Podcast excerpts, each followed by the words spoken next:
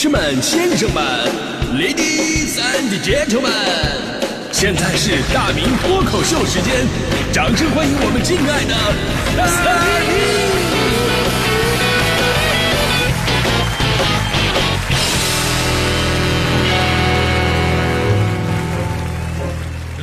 好，欢迎各到今天的大明脱口秀，我是大明啊。今天咱说到野性消费，说到这个话题呢，首先要夸一下我的搭档大迪同学啊。大迪同学可以说是理性消费的先驱，冲动消费的终结者。面对打折促销啊，人家不为所动，直面诱惑，保持本心。看到心仪的衣服打七折，不出手啊；心爱的包包打对折，也忍住了。限量潮鞋三折起，还是无动于衷。大迪同学能够始终保持理智，绝不因为一时的冲动而去消费。心理学上把这种现象称之为“没钱”，经济学把这种人叫做价格敏感型消费者。有朋友说了，价格敏感型消费者，这不就是穷人吗？呃，你说的也对，但是咱们不能直接说穷人，这个这太伤自尊，这个。但这种精神啊，其实，在如今这个野性消费的时代，就显得尤为宝贵了。因为现在的年轻人太能挥霍了。这野性消费这词儿怎么来的呢？大家伙都有印象啊。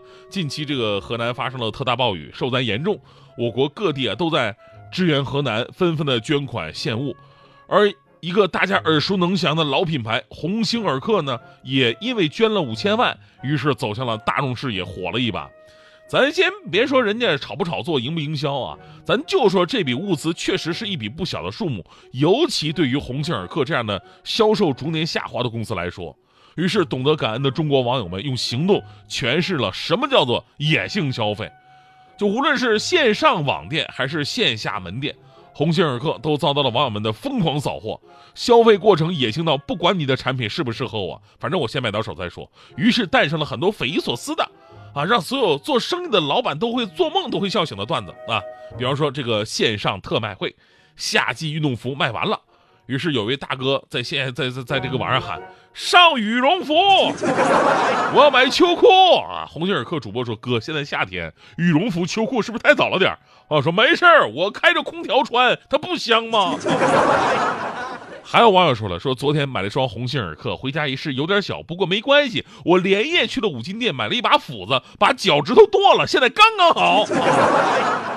有网友说了，说今年呢给我女朋友买了一双鸿星尔克，他说不合适要退货，我感觉没有必要退，我完全可以换个穿着合适的女朋友啊。还有网友说了，说昨天早上去鸿星尔克专卖店给儿子买了一身衣服，儿子说这身衣服不好看，我二话不说，晚上我就重新回去生了一个儿子。有网友说了，说严正声明，本人已经在鸿星尔克买了一身的行头，如果穿出去日后不好看的话，那么跟鸿星尔克的产品没有任何的关系，那就是因为我自己长得丑。这阶段呢，鸿星尔克真的库存告急啊，就说缝纫机都给踩冒烟了。老板就呼吁大家理性消费。网友们说不要听他的，他没有商业头脑，这届老板太难带了。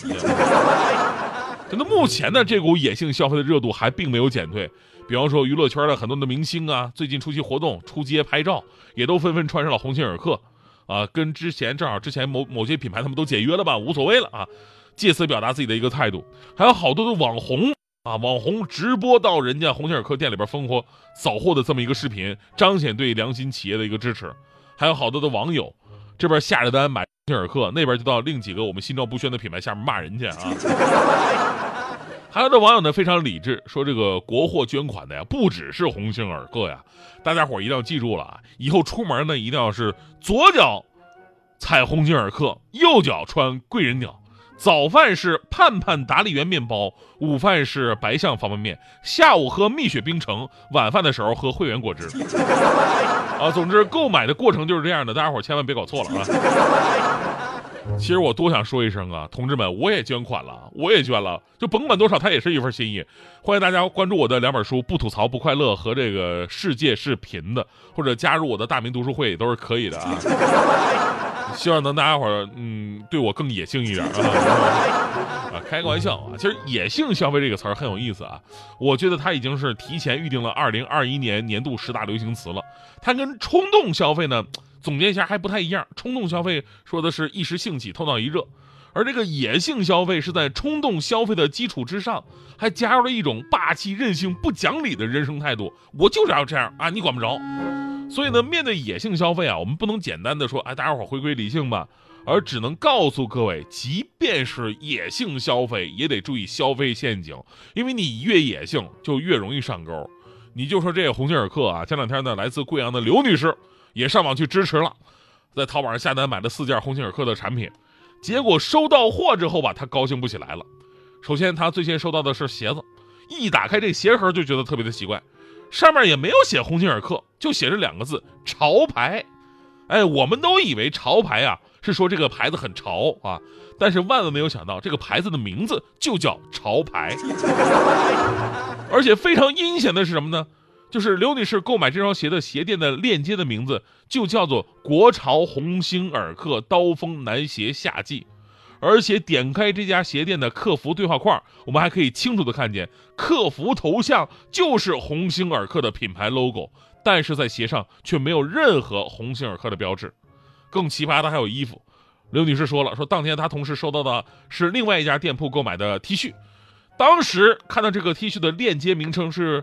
呃，叫这个名字叫支持鸿星尔克旗舰店二零二一夏季新款圆领短袖新式潮牌，他想都没想下单了。他以为支持鸿星尔克旗舰店的意思是什么呀？支持这个商品到鸿星尔克旗舰店去验货。结果万万没想到，支持鸿星尔克旗舰店的意思是我支持鸿星尔克旗舰店，顺便我卖一下我自己的 T 恤。鸿星尔克估计这辈子都想不到。还能有人蹭他的热度？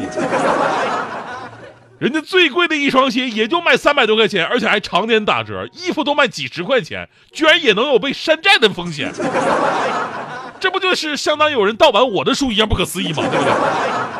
而且呢，蹭热度还不只是电商，还有各种的这个电信网络诈骗。最新的消息，日前有个别不法分子冒充鸿星尔克官方，以派送红包为由，诱导网友分享链接，实为刷单诈骗的引流。近期已经陆续发生多起类似的骗局，受害人通过社交软件、短视频平台发红包返利活动，被诈骗几百元到几千元不等。福建泉州市反诈骗中心提醒大家提高警惕，切勿相信啊！所以你看啊，野性消费看来是一种善意的报答，其实某种程度来说却是对不法分子的一次机会。而咱们抛出这些啊，就是从公司运作的角度来讲，这次野性消费带来这个销量大增，表面上看起来是好事儿，但实际上呢，可能会给鸿星尔克造成一定的危机。你想啊，这次鸿星尔克在线上销售额突破两个亿了，但是很多的消费者呢，只是盲目的跟风购买。收到产品不满意之后呢，可能会出现大量的退货行为。虽然说这次销售额达到两亿了，但是目前只是流动资金，根本这钱还没有到这个鸿星尔克自己的口袋里边。而如果出现大规模的退货行为，势必会造成大量的库存积压、资金链断裂，直接导致把这个鸿星尔克给捧杀了。你退一步讲，就算哎，我就热心了，我就不退货啊，我真的我脚趾头剁了，我都都不退。咱今年这么大的订单量，鸿星尔克说缝纫机都踩爆炸了。接下来解决订单问题，肯定要是扩大产能、加班加点。那么问题来了，如果这个热度过去了，销量下来了，那么原先为了扩大产能所新增的这些设备设施、新增的这些工厂人员摆在那儿，又形成了巨大的浪费。还有最最关键的一个问题，咱们中国有句老话怎么讲？叫出来混，迟早是要还的。互联网就是个放大镜，既能放大你的善，也能放大你的恶。你承受了多少你不该承受的利益，也会遭受到有多少你不该遭受的恶意。今天你被大众捧在了天上，同行们一股子酸水憋在胸中啊，就找机会。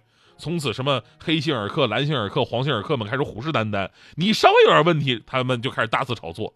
今天买你东西的有一部分明星、一部分网红，包括一部分网友，别以为他们都是真爱，很多呀也都是在蹭热度。归根到底，他们是在标榜自己的一种行为。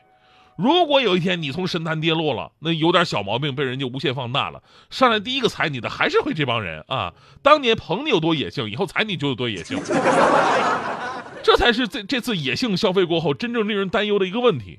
所以呢，我们希望这种有责任心的中国企业能够走得更远更稳。相比于野性消费，我们更加需要的是公众被唤醒的国货意识和踏实可靠的国货质量。当然，我们说野性消费也不是不可以，人生嘛总得疯狂那么几次。我看了一眼时间，现在不是马上要七夕了吗？七夕是中国情人节，在我的印象当中，它比二月十四号更加的值得让我们中国人去纪念。所以这个时候，我就觉得大家野性一点，别收着了啊，该花还得花。